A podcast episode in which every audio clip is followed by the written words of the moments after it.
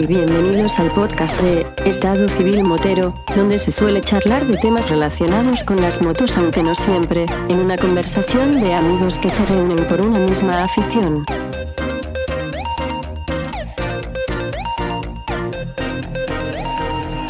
¿Qué pasa, chaval? Señor Vampi, qué gusto escucharte de nuevo, ¿qué tal? ¿Qué te cuenta, Antonio? Si ¿Qué te vamos, de cuenta? mal humor, si vamos a empezar de mal humor, lo dejamos, ¿eh? ¿vale? Sí. Vamos a llevarnos bien.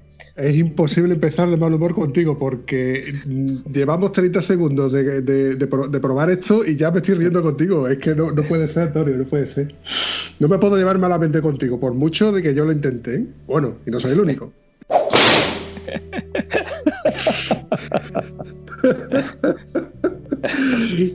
Vale. En, en fin, Antonio. Oye, mm, dos cositas rápidas. Mañana se espera una oleada de calor de campeonato. O sea, mañana no se te ocurre la felicidad de decirme que vas a salir en moto, Pero que me estás container. aunque Pues, sea para ir a trabajar. Pues te digo una cosa, ¿qué tendrá que ver tocino con la velocidad? Antonio, que la Cuando moto. yo, cuando la yo moto decido no salir en moto y llueve, lo que llueve es secundario. ¿Vamos a salir o no vamos a salir? Vamos a darnos tonterías. Si llueve, pues ya sabes que te vas a mojar. Ya está, no pasa nada.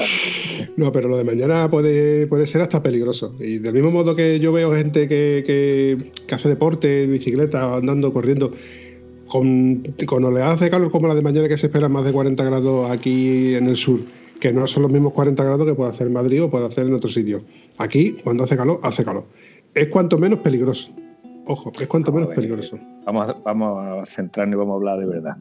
Ir a trabajar a 40 grados en moto, hasta montar la moto 15, 20, 30 minutos. Hace calor, pero peligroso no lo veo yo los 30 minutos. Peligroso es venirte de Cantabria aquí, eso sí es peligroso, venirte de Cantabria aquí, que en Salamanca te haya, eh, haya subido el termómetro a 37 grados y que llegues a Sevilla a las 9 de la noche y resulta ser que en Sevilla está haciendo 39. Eso sí es, además para más Inri. La mitad de los kilómetros, yo creo que de Mérida para acá, por la maravillosa 630, yo iba muy raro en la moto, muy raro en la moto y todo lo que hacía era mirar el neumático trasero y me sentía muy raro hasta que le eché el líquido y se solucionó el problema del pinchazo que tenía delante, no era de detrás. espera, espera, espera, espera, espera. Vamos a ir por parte porque te estás adelantando una pregunta que te iba a hacer yo. ¿Dónde has estado el fin de semana pasado? Bueno, esta, esta, esta ruta es de hablando de calor, calor, que es cuando más calor he pasado y está hace unos cuantos años. El fin Ah, de semana pasado fuimos, tenía que hacer un mandado y fui un momento ahí a San Sebastián a ver a mi amigo, lo saludé y me vine. Un momento. Eh, tú dices de ir un momento a San Sebastián. A lo mejor el que, el que est- este- nos está escuchando desde Madrid piensa que San Sebastián está aquí al lado. Pero San Sebastián, ¿a cuántos kilómetros está de Huelva? Eh, creo que está a unos mil kilómetros más o menos, ¿no? San Sebastián en Huelva es, es lo que viene siendo un punta a punta, ¿no? Sí, sí. Entonces, para, para, ti, para ti ir a hacer un mandadito Papá es como. estaba- pa- Para centrarnos, estábamos hablando de salir de Matalascaña a la playa de la Concha. Entonces, eh, cuando se dice punta a punta es meter los pies en el agua de un lado y meter los pies en el agua del otro. Esa es la diferencia. Y la verdad que, que exceptuando las cinco horas que nos, nos cogimos viniendo de San Sebastián por carreteras secundarias preciosas, de estas que tú te metes y dices que yo, esto es una carretera con bosque en galería. Está la moto, el disfrute, no solamente el ir rápido. A mí rápido, rápido no me gusta ir realmente. Pero te quiero decir que tú vas por una carretera de este y tú ves que no ves el cielo, que nada más que ves los árboles, es precioso. Pero Mm. la galería a 30 metros de alta, esa nada más te ocurre en el País Vasco, tío. Yo eso no lo he visto nunca. Galerías bajas sí las he visto en muchos sitios. Pero que tú mires para arriba y veas que, que los árboles son altísimos y tú vas por debajo, que nada más que vas por la sombra, es maravilloso. No es tan maravilloso cuando llevas cinco horas sin parar de llover, ¿vale? Y tú sigues por la misma carretera. Claro, claro, claro. claro. No, tiene, Es no tiene precioso. ni punto de comparación. Es precioso, pero no es maravilloso. Lo bueno es que, claro, como íbamos en la fecha que íbamos, pues íbamos equipados para pasar calor, ¿no? Entonces, en vez de coger las botas forma esas fantásticas que le compré a un amigo mío, ¿eh? me engañó con ellas. ¿Qué dice usted?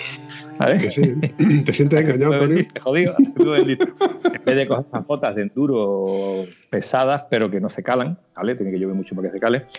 Eh, cogí unas botas que ya tienen sus años, que es una bota de carretera, que son bastante más ligeras y tienen entradas de aire por todos lados. Bueno, pues como yo tengo la costumbre de sacar el pie en las curvas, ¿vale? Ah, ¿Para qué lo sacas? Pues porque me gusta. ¿Qué pasa? Ahora vas y lo cascas. Yo soy Valentino Rossi ni nada, no, pero me gusta sacar el pie en las curvas como si llevara una moto de, de enduro, ¿no? Pues yo notaba como el agua que estaba en los deditos del pie se iba al talón. Vaya, vaya, vaya. Cada vez que sacaba el pie, tú notabas que el agua te corría por el pie. Entonces, Y estuvo corriendo así hasta cerca de Madrid, claro, ya se fue secando ya solo por, por la kilometrada tan bonita. Sí, sí, sí, se fue, se fue, se fue evaporando el agua que tenías dentro, ¿no? Tuvo tiempo, tuvo tiempo de evaporarse. Eso sí, Ahora, tendría lo lo- te digo ten- que ponerte un chubasquero cuando vas en moto sirve cuando llueve un poco, pero cuando eh, la lluvia es constante y tú llevas más de tres horas montado en la moto, tú no te preocupes que el chubasquero ya deja de hacer su función, porque cuando yo me paré, en un área de servicio cerca de, de Madrid y yo me quité la chaqueta y la camiseta estaba empapada. O sea, yo estaba ya rayando la hipotermia, ¿no? Empezando a tener a sentir frío. Curiosamente, en las piernas no, porque las piernas, al no llevar chubasquero, se iban secando en el momento que dejaba de llover. En el sitio que llevaba el chubasquero, el agua de dentro se te mantenía. ¿no?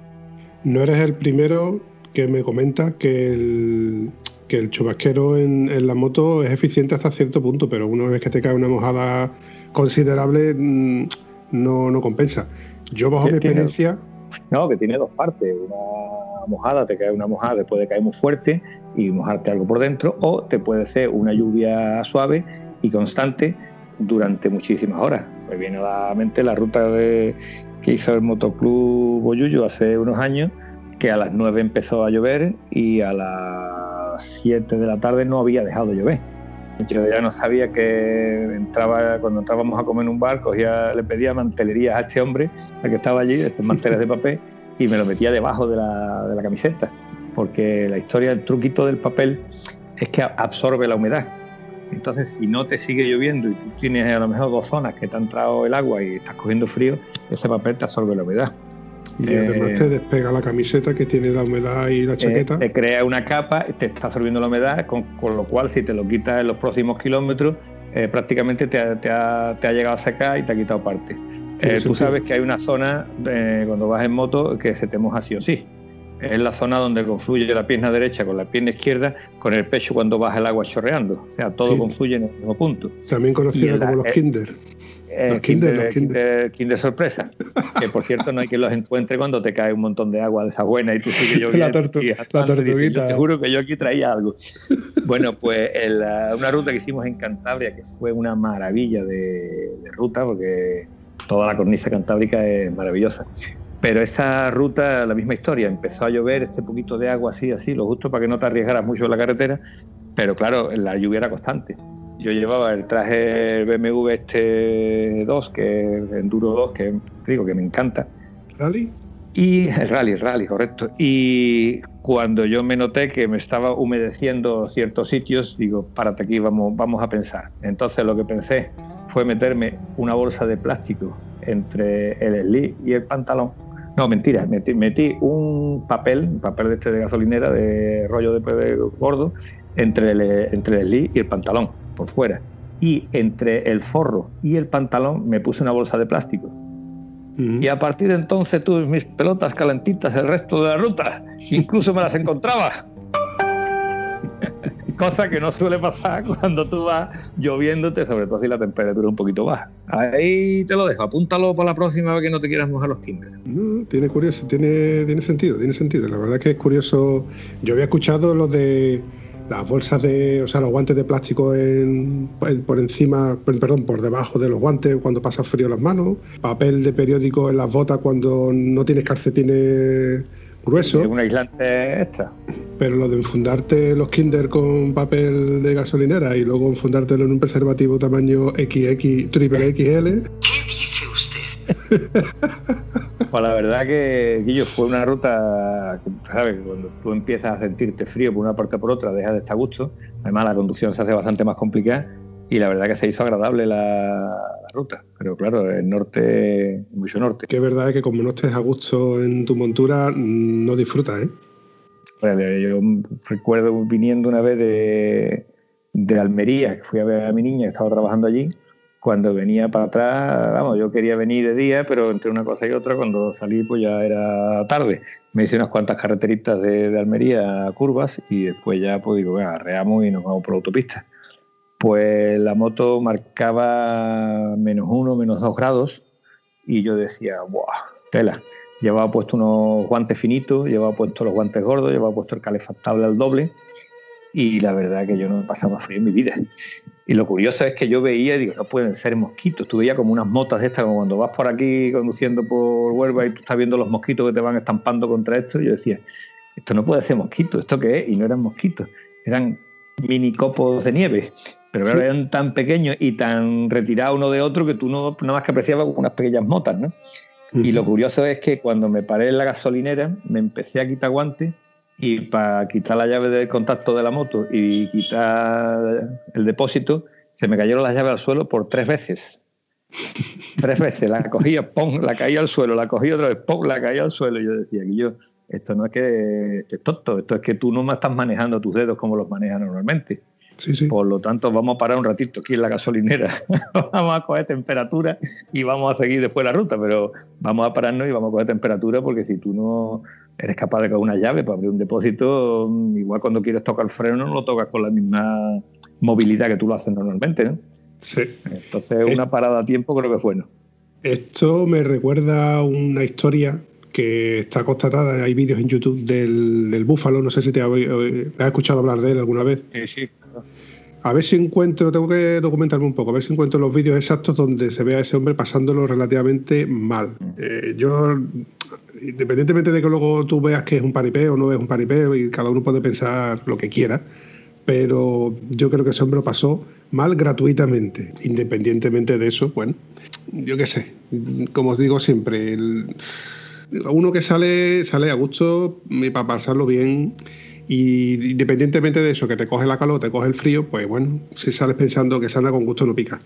Pero también hay que ser un poquito consciente, como tú, igual que tú me metas a mí la bronca, cuando yo salgo solo, yo te voy a, yo voy a meterle la bronca a todo el mundo que sale ¿eh?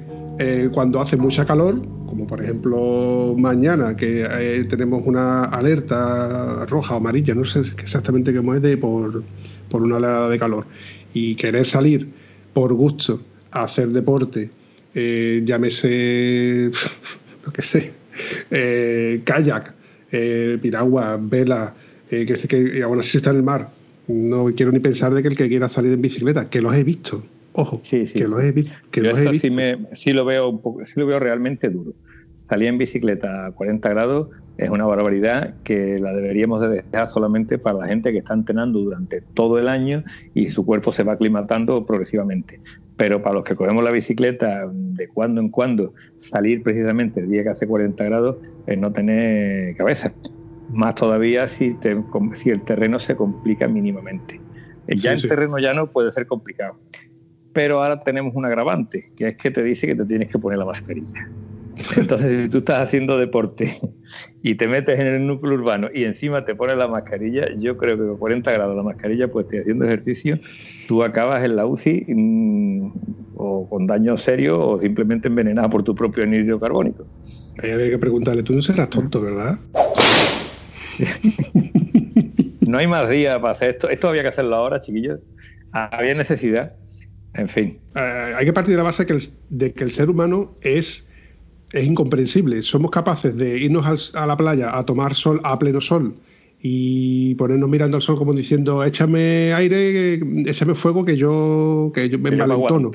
¿Eh? Pero luego eh, vas a la calle a cruzar la acera y, te vas buscando sombra. Luego no quieres mojarte porque eh, sales a la calle con sombrero y con gorro y con paraguas. Hay una expresión, hay una expresión de aquí, por ejemplo, cuando los niños van al colegio y bueno, tú que te voy a contar, tú sabes, cuando los niños van al colegio y llueve, van 10.000 padres a recoger a los 10.000 niños que tienen que salir del colegio toda la misma hora. Entonces la expresión es, somos de azúcar. Es decir, no pasa absolutamente nada porque el niño venga mojándose del colegio a casa. Si pasa, si te quedas mojado toda la tarde. llega, después de una mojada, llega, coge, te ducha, te cambia de ropa y aquí no pasa absolutamente nada. Sin embargo, lo que tú dices, somos unos extremistas para unas cosas. No, no me puedo mojar. Y ahora, la hora, ¿cuál es la hora mala para tomar el sol? Pues de 12 a 4. Pues tú te vas a la playa y hasta las 12 no empieza a entrar la gente. ¿Por qué? Porque es el clic cuando dice, ahora es cuando te puede hacer daño. Ahora es cuando voy yo. Es como la hora de salida de botar las cañas, ¿no? ¿De qué hora es? Las 4, todavía hay poco tráfico. Vamos a esperar a las 5 y media, a las 6. A las 6, clic, venga, todos corriendo a las 6 de la salimos, tarde. Salimos todo el mundo ah, como, como si no costara. Ponaco brutal, hasta, hasta las tantas, en fin. Poco remedio tiene esto. es que, ya te digo, el ser humano es, es Mm, es incomprensible por antonomasia. Hay cosas que dices tú, es que no me entra en cabeza de que tú hagas esto cuando luego no quieres hacer lo otro. Y te, he dicho lo de la calor como te digo lo de, como hemos hablado de la lluvia, ¿no? Eh, que la gente, venga para agua, venga, salimos con el coche, vamos, eh, si no, llévate un chubasquero que ocupa menos espacio y no te vas a mojar incluso menos. O usa el paraguas porque vas a salir a buscar a tus hijos, pero no uses el coche que es que no tienes dónde aparcar, Juan Cojones, que tienes que aparcar la misma tienes que por fuerza aparcar en la misma puerta para que, como tú mismo has dicho, el niño no se moje. Ya no te digo del colegio, te digo de, ir a hacer el recao a no sé dónde, de... y luego nos quejamos, ¿eh? luego nos quejamos cuando nos hemos pegado confinados dos meses y estamos locos por salir a andar y vamos a todos lados andando para no coger coche, para hacer ejercicio. Sí, pero dudo mucho que esta, esto que nos ha enseñado el estar dos meses encerrado eh, sirva después durante mucho tiempo. Yo Después volveremos, volveremos ahí en coche al estanco a comprar tabaco, a aparcar coche, el, aparcar no, parar coche en la puerta del estanco, comprar tabaco y que la cola de coche se vaya acumulando hasta que tú termines de comprar tabaco para montarte tu coche de aquí para adelante. Esto a nivel de ciudades no se ve mucho, pero a nivel de pueblo se ve en todos los pueblos demasiadas veces. Eh, no tengas la menor duda. El ser humano como tal no tiene memoria retrograda. Yo te digo a ti de que dentro de dos meses no nos acordamos de que hemos estado confinados y del mismo modo que es que no nos vamos a acordar de las necesidades que hemos pasado o de lo mal que lo hemos pasado en, este y muchos aspectos. En fin, corramos un estúpido velo sobre esto y volvamos a, un, a un recuerdo que te iba a decir sobre las pocas veces que yo he salido en moto y me ha cogido la lluvia. Una de ellas no es que nos cogiera la lluvia, bueno, podemos contar el, aquel viaje que hicimos a Avis. ¿Recuerdas? Buenísimo, buenísimo, buenísimo. Con nuestro amigo. Que no solamente nos cogía la lluvia cuando estábamos comiendo, nos cogió desayunando, nos cogió almorzando, nos cogió durmiendo. y no nos mojamos en todo el viaje. Eso no ha pasado jamás. Que de hecho hay, hay, hay documentación que constata de que. El vídeo del parking. el vídeo del parking que, lo grabé yo porque el que iba adelante y salíamos del, del parking entre 30 y 40 centímetros de agua, ¿te acuerdas? Sí, sí, sí, sí, sí. sí. vamos, voy a hacerle, voy a hacerle una pequeña llamada por hermanos libres al Piti a ver si es capaz de, de contestarme a un par de preguntas. No sé si esto, no sé, porque voy a poner manos libres, yo supongo que se escuchará. Tú me vas a decir si se escucha, a ver si es capaz de, contestarme. ¿Tú lo escuchas? ¿La llamada? Sí. sí. Escucha perfecto. ¿Aló? ¿Telecinco? Dígame. ¿Qué dice usted? ¿De quién es, tío? ¿Qué, qué pasa, Piti? Oye, bueno. Pues nada, tío. ¿Cómo anda? Eh, poquito sentado en casa, tío. Ah, descansa. Descansa que mañana te van a dar fuerte y flojo. Desde luego me van a dar. Oye, Yo una si sé que Piti iba a salir en antena, no salgo, ¿eh? me hubiera escondido. Una preguntita que te iba a hacer, eh, Piti. Es que estoy rememorando cuando estuvimos en el viaje que hicimos a Avis, ¿te acuerdas? Sí, sí. El, Turate de Marra que estuvimos. Sí, sí, sí. estaba yo comentando con Antonio y eso de que, de que tuvimos la grandísima suerte de que no nos llovió, ¿no? No nos llovió, nos llovió, nos regaron un poquillo, fue, fue más que todo un riego, no fue agua. Nos cogió todo, casi todo el camino, todas las carreteras mojadas, pero fue parar a desayunar, ¿verdad? Parar a desayunar y no nos llovió. Sí, sí, sí, sí, nos parábamos, eh, eh, era todo el tiempo lloviendo, pero tuvimos suerte, tuvimos suerte, iba, la, iba los negros para otro lado. íbamos detrás, detrás o delante, no lo sabemos, íbamos detrás o delante. Sí, sí, sí. ¿Te acuerdas cuando estuvimos almorzando en el, el, sitio ese de las cucharillas dobladas? De las cocherito doblado, sí, tengo fotos de eso, tío, sí, sí. Te tocó a ti mojarte, ¿no? ¿O, fue- o quién fue? ¿Fue Antonio el que le tocó la esquinita de...? Porque es que fue llegar... Ah, sí, sí, sí, la, la esquinita de, de la terraza, ¿no? Sí, no, no recuerdo quién fue, si fue, fui yo, sí. Yo creo que fuiste tú, que fue... Fue llegar a aparcar las motos y vamos a almorzar ligero Sí, porque sí, empe- y empezó a llover, empezó a llover fuerte otra vez, sí, sí, sí. Va a llover y menos mal que estaba en una terracita techadita que por lo menos no, no, no nos mojamos. Sí, sí, sí, sí. Pero salpicaba, salpicaba, salpicaba en el suelo. Salpicaba, salpicaba tela, sí. Y luego por la noche tres cuartas de lo mismo. Y luego cuando salimos por la Igual, mañana, tío. ¿recuerdas cuando salimos por la Igual, tío. mañana que colgamos las toallas en... En la, en la terraza, en la terraza, en el balconcito. Le cayó poco agua, Sí, Las toallas en el barcón para que se Ah, secara, ¿sabes? Tengo, vi- tengo vídeo por ahí guardado de eso, tío, fotos, cosas de eso, tío. Yo me acuerdo, a ver, lo recuerdo básicamente porque tengo fotos y vídeos de, de, de- de- de aquel fin de semana que lo, la verdad lo pasamos muy bien. Tuvimos suerte porque eh, luego en la exposición que hubo de Turates allí en el, en el evento, eh, cayó el Sí. sol que estuvo bastante, bastante bien, pero yo fue... Sí, sí. Ah, y, y cuando... Nunca. Y cuando ya llegamos, que bajamos del cruce pasando la gasolinera de- del Patrá, ahí sí que nos cayó tío, tío, verdad, tío. Ahí ya llegando, ya, ahí nos cayó también Pero- golpetazo bueno, tío. Pero Hostia. antes de eso, Ahí nos cogió de sorpresa, tío. antes de eso No, estuvo hay- bien. no, no era tanta oscuridad para lo que cayó en tan poco tiempo. Había, un- había una Ya, cosa que era que te pusiste tu mono de agua. ¿Te acuerdas tu mono de agua. Juanpi? ¿Mi mono de agua? Sí, Tú mi llevabas mono de tu agua. mono de agua puesto y dijo, allá va, allá va, allá va, pero no llovía. Y te tuviste eh. que parar a quitarte el mono de agua porque estabas, mm, estabas deshidratándote de lo que Por estabas eso- sudando con el mono puesto. Por eso he llamado al Piti, para que, para que, que me te constate de, que, de, de- mm, de lo del mono de agua. ¿Tú recuerdas, Piti, que, que todo el mundo ibais con equipación más o menos de invierno a prueba de agua y yo iba con la equipación de verano? Sí, sí, llevé- fresquito, sí. Ahí está, pero me llevé mi traje de agua que era un mono enterizo talla triple XL, que ahí cabíamos tú y yo juntos. con la digo bueno pues si, si llueve pues me paro y me lo, y lo monto y lo que dice el refrán la ley de Murphy Sí. si te lo pones no llueve y si te lo quitas pues te va a Y caer si me lo quito, llueve, llueve, así. Sí. en fin Ah, Piti ma- te he llamado nada más que nada para, para recordarme como los buenos tiempos y Sí, hombre, muy bueno, además de verdad. habría que repetirlo ¿eh? Pues sí, pues estamos en fase de que cuando haga falta se repite, ¿eh? pero este- esta vez habría que ir en tienda de campaña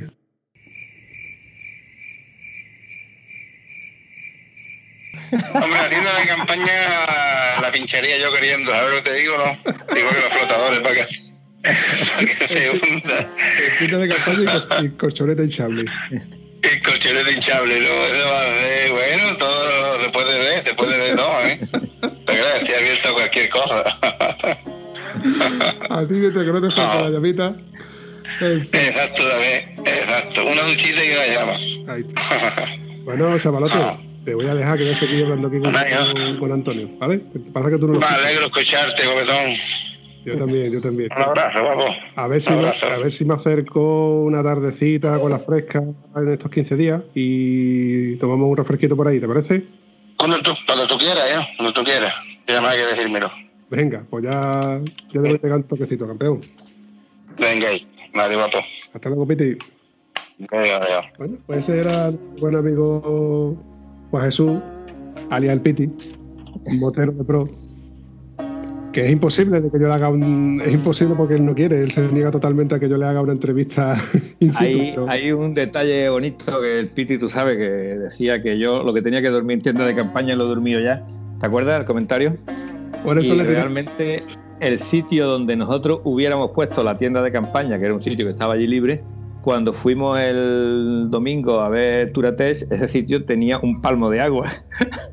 ¿Te recuerdas o no? Cuando estuvimos viendo todas las motos que estaban allí en Turatex, en el evento este fantástico, la plaza de camping donde hipotéticamente hubiéramos puesto la tienda, esa- ese espacio tenía un palmo de agua. Es decir, 30 centímetros de agua allí, que a ver quién era el guapo que ponía una tienda allí, o, o cambiar la tienda cuando empieza a llover por la noche. En fin, que hicimos bien en dormir en un hotel por allí cerca. Sí, sí, sí, sí, sí. Además que todos estuvimos todo el fin de semana comentándolo porque había, había probabilidad de que nos cogiera agua, pero bueno, como dice el refrán, no con gusto no pica. Y el agua a nosotros no, nos daba miedo. Ya habíamos cogido el, hotelito y, aceptamos de pleno. Pero que la ley de Murphy, eh, eh, estábamos con el acojone de que nos iba a caer porque todas las. Es que estaba todo negro por todos lados. A ver si soy, capaz de recuperar en alguno de los discos duros que tengo por ahí perdido el montón de fotos que yo hice, porque yo hice muchas fotos de, las paraditas que hicimos y de dónde estuvimos comiendo y demás. Y que es verdad que, no, que había. las nubes eran grillos oscuros tirando a de noche. Así fue, así fue. Fue. Pero te digo, lo único que nos mojamos fue eh, cuando salimos de Portugal, llegando, éramos, creo que era antes de Valverde, ¿no? La carretera antes de Valverde. Mucho antes, mucho antes.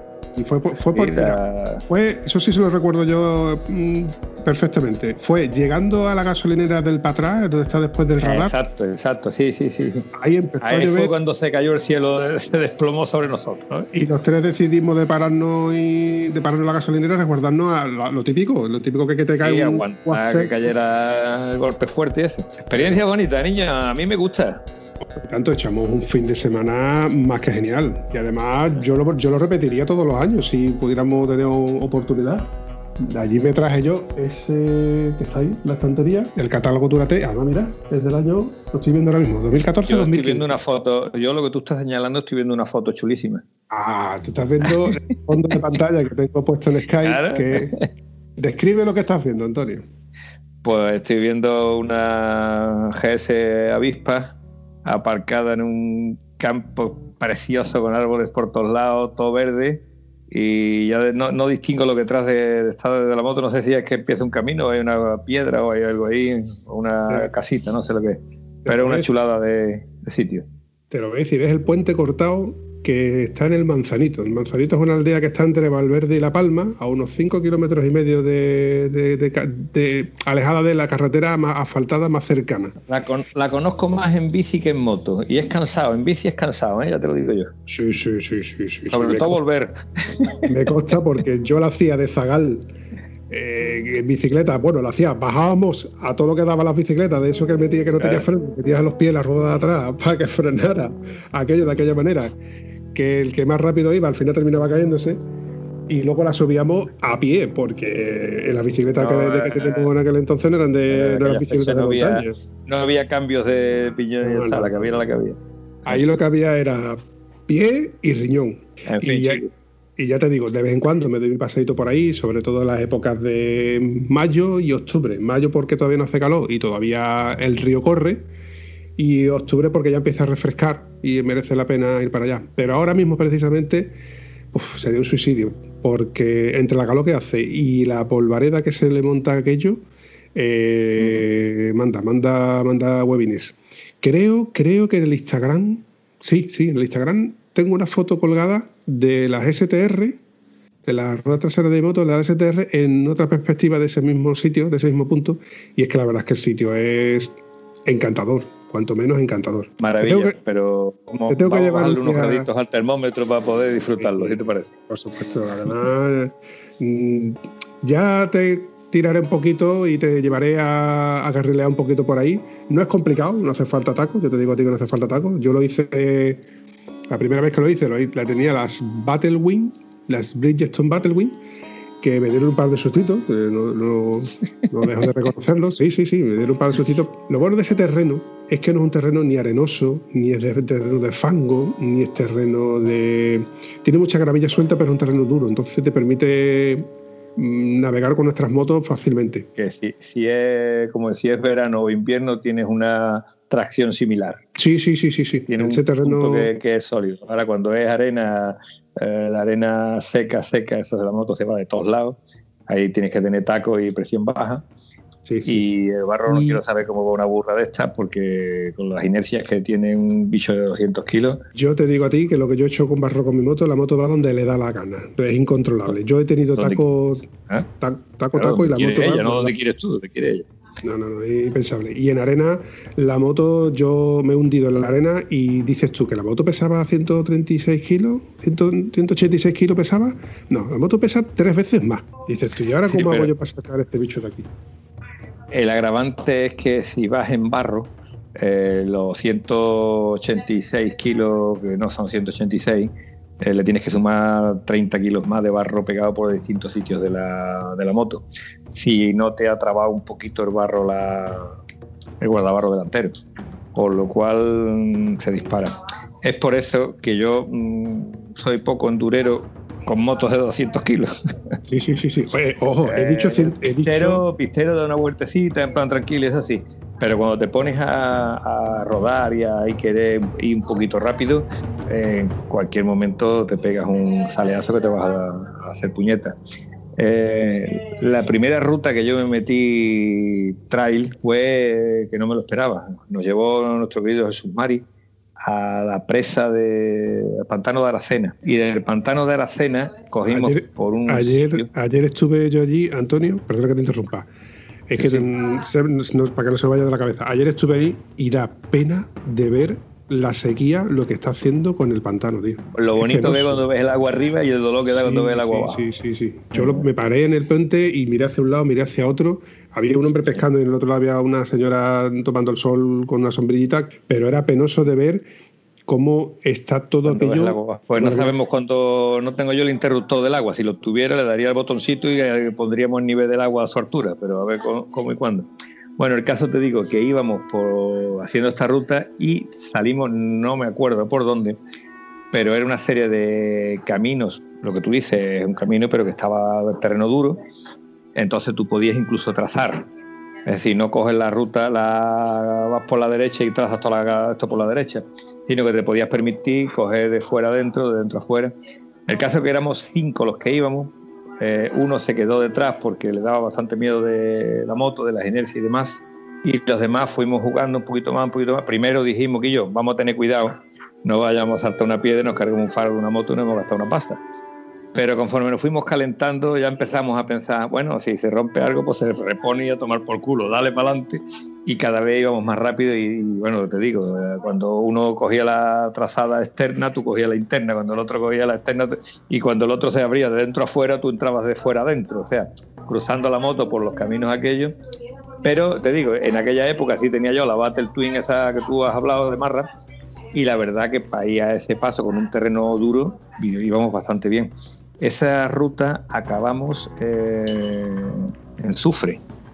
O sea, el camino es el camino ese acababa en, Sufre y la verdad que me encantó. Me encantó tanto que me he quedado con ganas de volverlo a repetir, pero mm, necesito un guía y tú sabes que el guía ha estado de baja. Oh. a ver si lo calentamos otra vez y lo conseguimos conseguimos sacarlo a nuestro querido guía. Yo esa ruta la he hecho, he hecho la, parte corta de esa ruta, que es muy sencilla de, realmente de hacer, la he hecho con, tú, conoces al Tiesto, ¿no? Fran del Tiesto. Pues recién comprada la segunda 800, la blanca, sí, con la blanca fue. Nos dimos un paseito por, por aquellos carriles, que fue precisamente cuando yo conocí a, Jesús, el Piti. Y lo he hecho con Víctor Olmedo. Tú, ahora, ahora que lo estoy recordando, tú lo has hecho los deberes, ¿no? ¿De, qué hablamos? Me he perdido. Del último podcast que yo he publicado, no lo has escuchado, ¿que no? Eh, ahora mismo no lo pongo en pie, de verdad. Lo he escuchado, igual, se me ha ido. Ya, ya, ya. A ti como no te lo leo yo... Me voy a poner a escucharlo en cuanto que termine de hablar contigo. Claro, lo que pasa es que, bueno, a ti se te da muy bien hacer muchos kilómetros, se te da... ¡Sasca! Igual que a uno se le da bien una cosa, se le da mal otra. Y a ti la tecnología no, se no es que no se te dé bien, sino que no quieres... No como dicen, no es una de mis virtudes. Claro, y el tiro de Spotify, Apple Podcast y Google Podcast y esas cosas como que no. Pero no te preocupes que yo te voy a pasar el archivo completo para que tú lo escuches en, diferido y bueno, que no, no, hay mayor problema. Que como te estaba comentando, esta ruta yo la he hecho también ha hecho con, con tres o cuatro amigos SMAC que, vamos, lo han hecho fácilmente con, su, con sus motos y de hecho les ha gustado. Uno de ellos, que le pega mucho a la, a la bicicleta, quedó tan encantado que, que ha repetido la subida y bajada de ese puente con, con su bicicleta de montaña. Y este es que le pega, este le va, compite en carreras y, y demás de, de mountain bike, aparte es muy, muy, muy, muy deportista. Es de, los, de, los, de estos grupitos de tiesos que son muy tiesos, pero que luego le pega todo lo que sea que no haya que poner. Se agarra todos los palos, que ya sabe por lo que es tieso, porque lo practica todo, ¿no? No tiene todo lo que, no, da para más, ¿no? Claro. Me con cualquiera, la verdad, Antonio, ¿eh? me No te- que, bueno, No tengo remedio. jamás, jamás me inscribiría en un club que me aceptara como socio, ¿no? Decía el gran Groucho. Sí, sí, sí, sí. En definitiva, ya te digo. Y queda pendiente de que hagamos esa rutita que ya te enseñaré un invierno que ya haya por lo menos llovido. Una vez que haya llovido, está desentado un poco el polvo, eh, yo te garantizo que, que merecerá la pena. Hay una ruta que es corta, que es ida y vuelta. Entrar por Valverde, el cruce de Valverde, el cruce de Valverde y Niebla. Entrar y salir por Valverde, o entrar por Verde y salir casi por La Palma, o entrar por Valverde y salir por ay, el Pozuelo. ¿Te suena? Sí, claro, hombre. Pues podríamos salir por el Pozuelo y del Pozuelo tirar para arriba para la Vental Cruz y demás. Ya me has liado, Guillo, ya, Ya me has liado. Yo sabía que te iba a gustar, yo sabía que te iba a gustar. Yo te, lo voy a, te voy a dar la versión resumida. Si llueve, lo hacemos lloviendo. Si hace sol, lo hacemos con sol. Si hay polvo, lo hacemos con polvo. El día que te dé la gana me lo dices y verás tú si lo arreglamos o no lo arreglamos. Te voy a poner ya entonces los dientes largos, porque hoy, precisamente hoy, domingo, yo mi intención era de levantarme a una hora prudente, salir con la moto, hacer esa ruta precisamente de, de- de llegar a esta, esta aldea, al Manzanito, y hay un pantano. Hay un pantano donde tú te puedes pegar un baño y además el agua tiene esta condición. El agua, como el agua que está, no está exactamente estancada, sino que corre muy, muy, muy poco. Ahora en verano no sé cómo estará porque no, lo he, ido este verano a verla. Pero yo he ido muchas veces solitario, llegas al pantano, aparcas tu moto, te quitas tu, ropa de, moto con, con tu bermuda que la llevas debajo y te pegas tu bañito. Y el agua tiene la peculiaridad es que conforme van de 5 en 5 centímetros de profundidad, Más fría, ¡Eh! más fría. Cógela, Antonio, cógela. No eres capaz de, de- de ponerte vertical dentro del agua porque los pies se te congelan. Parece como, como si hubiera. Da una sensación muy rara. Parece como si alguien que estuviera ahí abajo en el infierno te estuviera tocando los deditos. Dale aquello allí. Bueno, Pero ya te digo a ti que. Nada, antes de esto ya me habías liado, así que no es problema. Lo que pasa que para ir, por ejemplo, dos motos en la atrás se, al- se pega un lote de polvo. Un polvo muy, muy fino, muy escandaloso. No sé cómo explicártelo. Es que te convierte en ¿Cómo una nube. tiene que explicarlo? Si cuando se va en bicicleta se levanta una polvareda en bicicleta, pues en moto, por muy poco gas que dé, levantas el triple. ¿no? Eso es de lógica, aunque no vayas haciendo conducción racing ni nada. Es normal que, que en verano el terreno está seco y polvito ese se queda en suspensión. Para eso la moto lleva un filtro de aire, ¿vale? Cuando tú termines, limpia el filtro y para adelante. Es que, eh, bueno, es, es obligatorio limpiar el filtro de aire.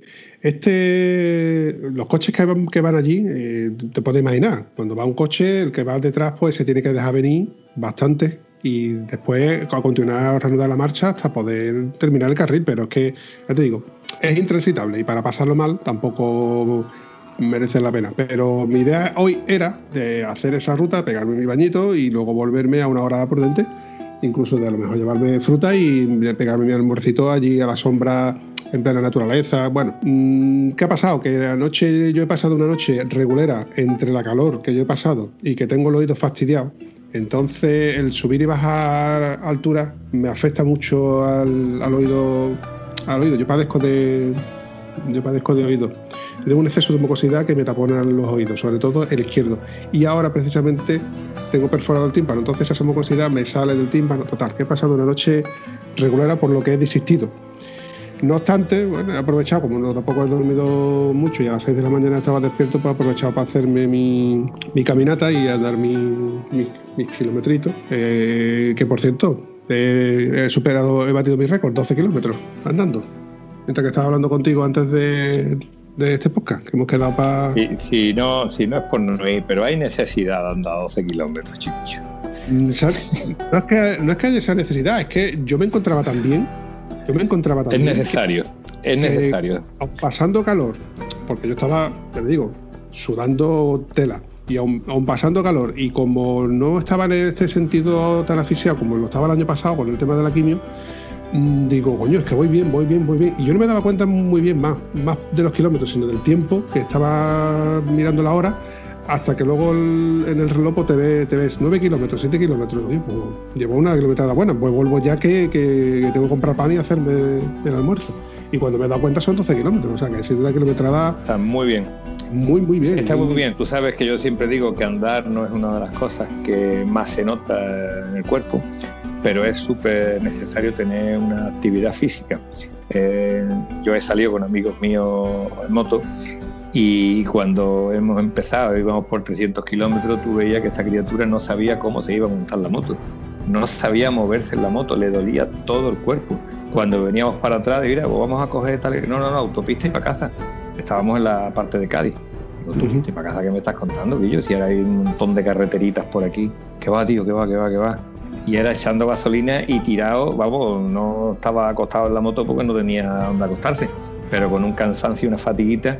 Y son gente que curra, que trabaja, que claro, pero si tú conduces, o sea, tú trabajas en un taxi, si tú trabajas en una oficina, si tú tienes un tipo de trabajo sedentario, cuando tú te tienes que llevar a seis horas dando curvas para acá, para allá, para arriba, para abajo, que aunque te subas a un mirador y te bajes, es decir, si tú no tienes un mínimo de resistencia física, el viaje en moto deja de ser divertido para ser traumático.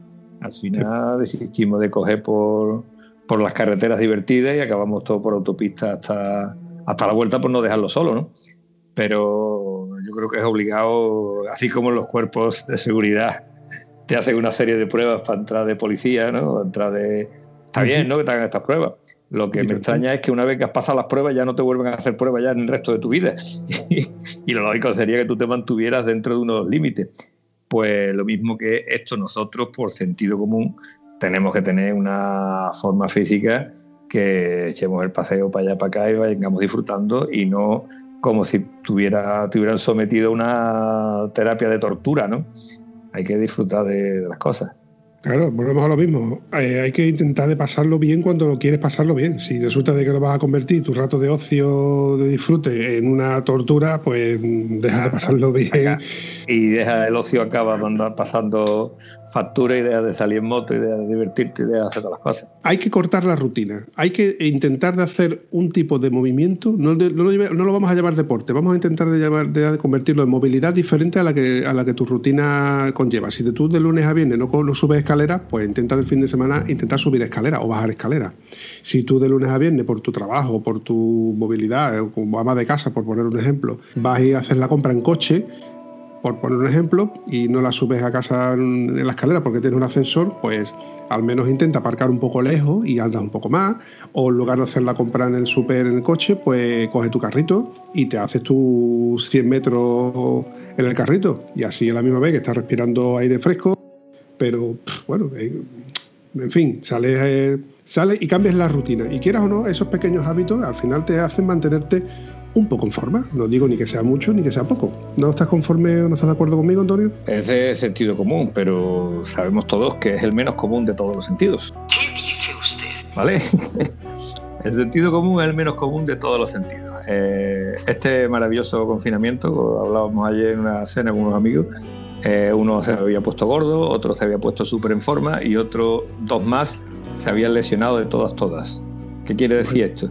Quiere decir que es el sentido común. O sea, si tú no puedes estar completamente inactivo durante dos meses y comiendo porque te pones gordo y pierdes forma física, caso de uno, el otro eh, había estado entrenando más o menos haciendo lo que podía hacer y se había puesto bastante en forma, el otro había bajado de peso, pero dos se habían pasado de rosca. Habían liado a hacer ejercicio, a hacer esto, porque si he visto un vídeo, porque si he probado no sé qué, porque si voy a hacer, y los otros dos se habían lesionado haciendo este tipo de, ejercicio en casa.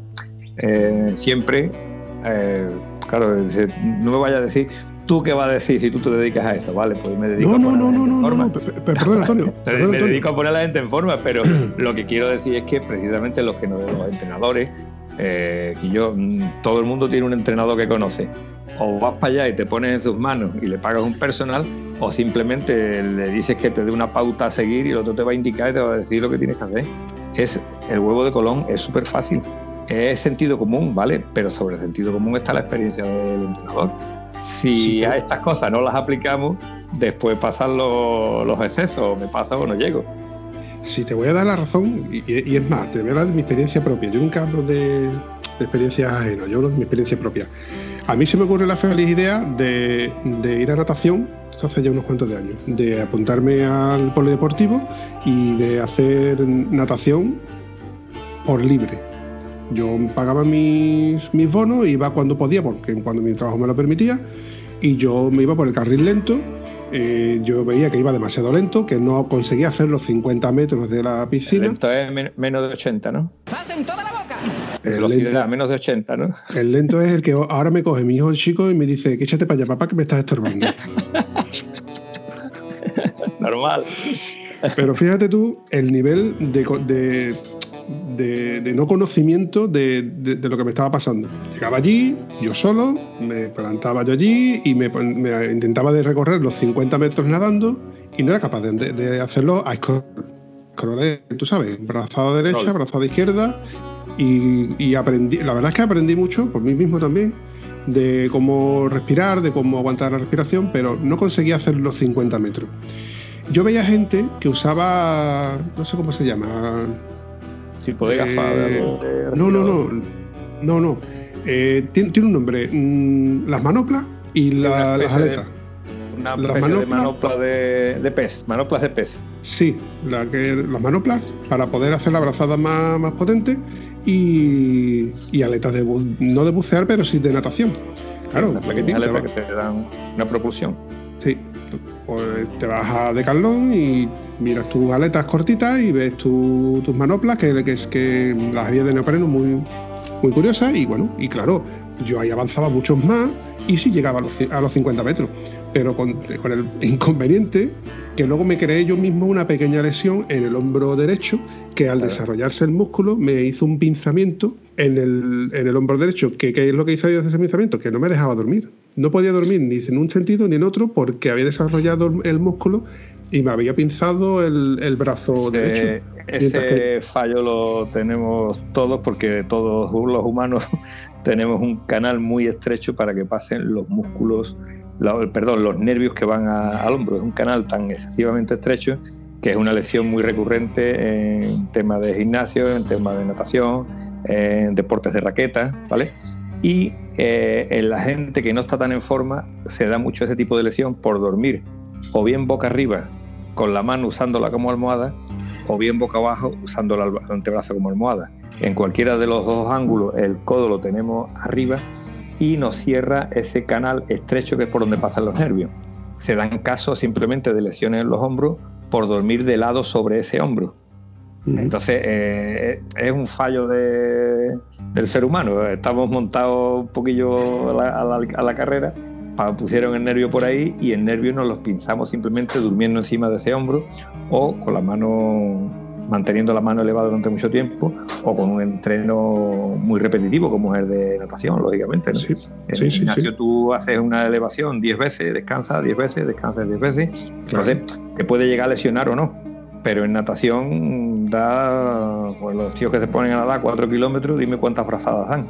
Claro, yo decía, bueno, yo llevo aquí un par de meses y ya he evolucionado bastante, pero eh, yo sigo sin. Yo, la competitividad de uno mismo, ¿no? De decir, yo tengo que lograr hacer, hacer un poquito mejor, porque yo que. Porque, claro, hacía los 50 metros y me tenía que parar a descansar, lo típico, ¿no? Lo normal.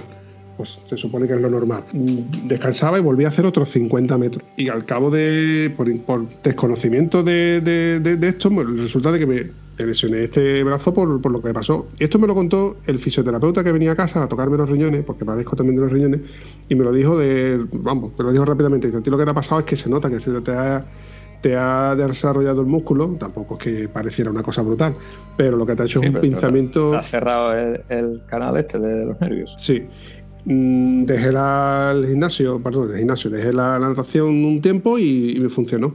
Y claro, a mí me llamaba la atención porque, por desgracia o por suerte, mi trabajo me permite, me obliga a estar en forma porque es el mismo trabajo el que me mantiene en forma. Hay muchas veces que me toca pico y pala. Claro, claro. Sí, sí, sí, sí. Y claro, y no es un, y no es pico y pala de una hora en el gimnasio que tú te paras a hablar con alguien o mirar el móvil, sino que ahí son seis horas de pico y pala. Entonces yo decía, ¿esto cómo es posible? Claro, es que tú estás ejercitando un músculo que tú no lo tenías ejercitado antes. Claro, son ángulos de trabajo.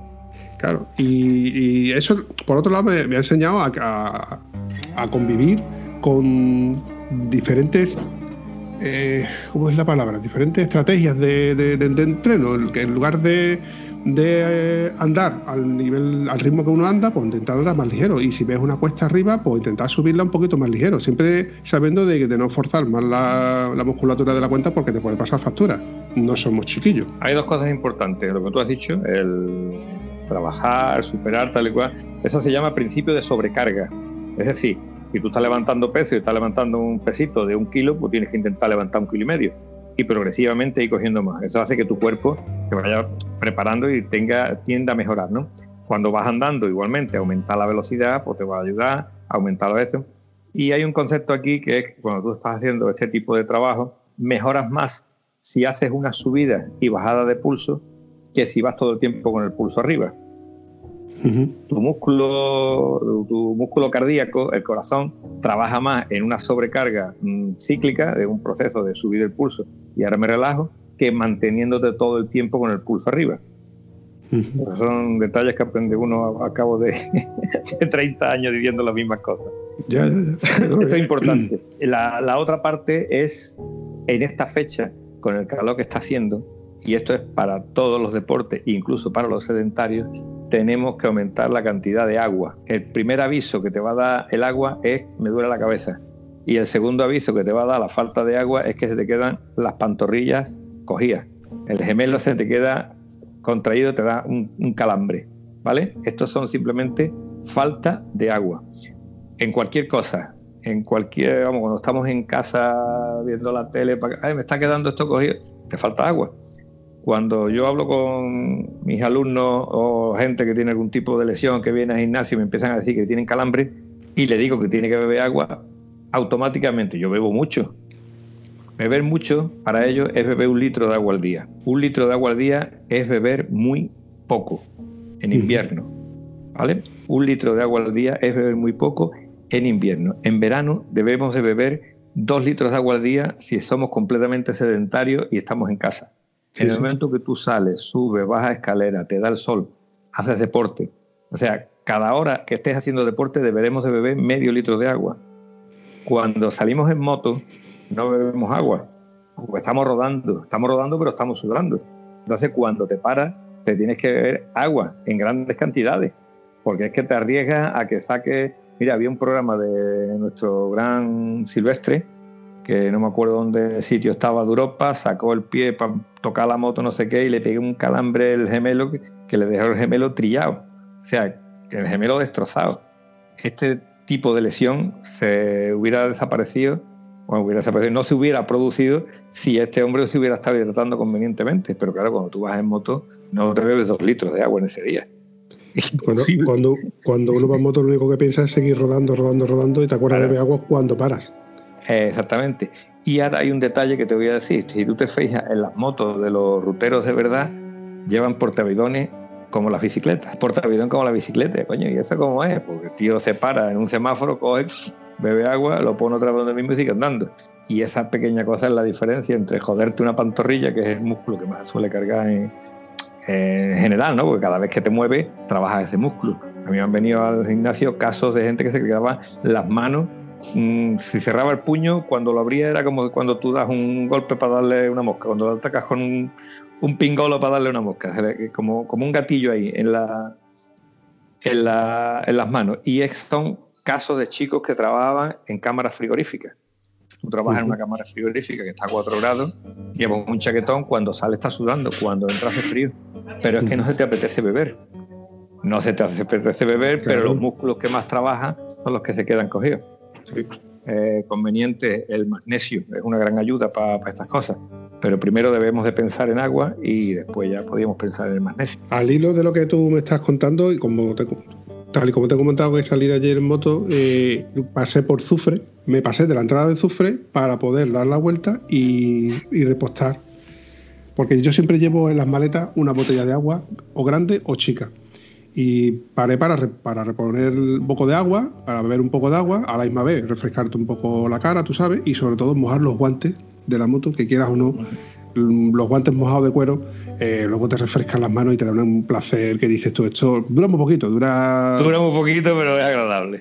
pero es muy agradable circular a 30 grados y, ver, y sentir las manos fresquitas. Dice, y dice, no, no podía haber un sistema que te pudiera refrigerar esto, ¿verdad? Habrá, lo habrá, seguro que lo habrá. Ya de momento tenemos chaleco que es de refrigerante. Dentro de poco tendremos guantes refrigerantes. ¿Quién te va a decir a ti, Antonio, hace 20 o 30 años que existirían ca- mm, chalequillos calefactables y ca- chalequillos refrigerados, ¿verdad? Y, y- y botas y botas, ¿eh? Y botas, calcetines. Botas calefactables, refrigeradas, ¿no? Pero calefactables las hay también. Y también se deben de agradecer, ¿no? Hasta la fecha, la... ah, aquí el uso que le damos no he necesitado yo la- las plantillas esas calefactables. Pero la verdad que hay veces que tú has llegado a casa con los pies helados, helados, helados, ¿verdad? Yo particular- pequeños de las manos. Bueno, guantes calefactables, aparte de puños calefactables, ya hay guantes calefactables. Porque Sí, de- el guante calefactable realmente lo que te calienta es la palma. Cuando hace frío, frío, le- la mano sigue quedándose helada, ¿no?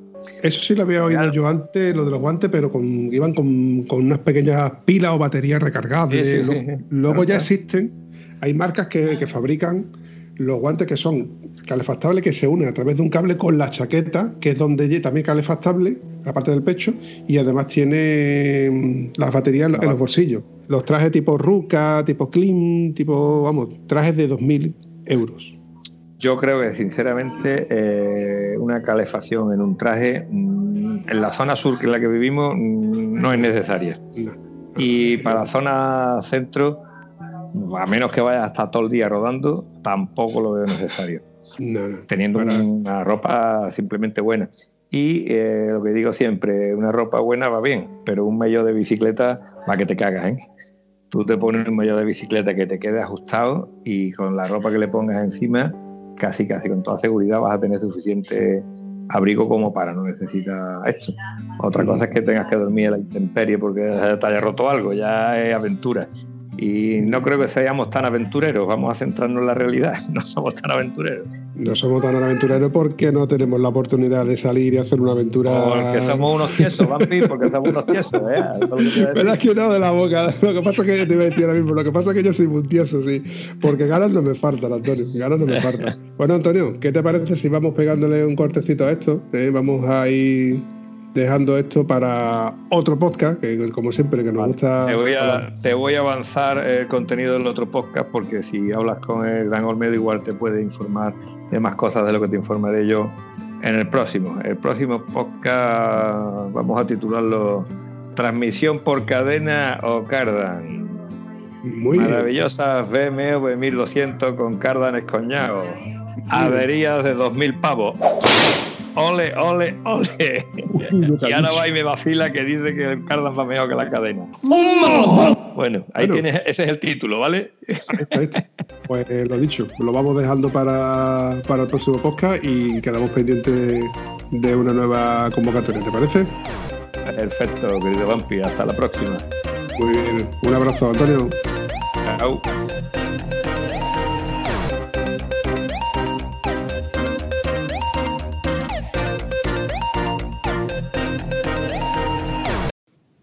Te escucho, hay veces que te escucho, hay veces que hace como un movimiento de eco extraño.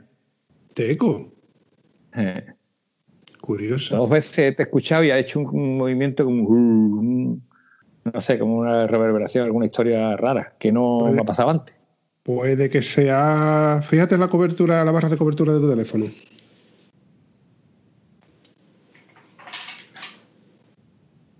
¿Cómo anda? No veo guardar. Ipcha. Tenía, ah, oh, ahora, ahora has puesto el teléfono que te veo yo en grande. Y mira que tú eres grande. Es que- no, que lo he girado. Ahora te veo un pedazo de cabeza como un mulo blanco asoma una tapia. ¡Zas en toda la boca!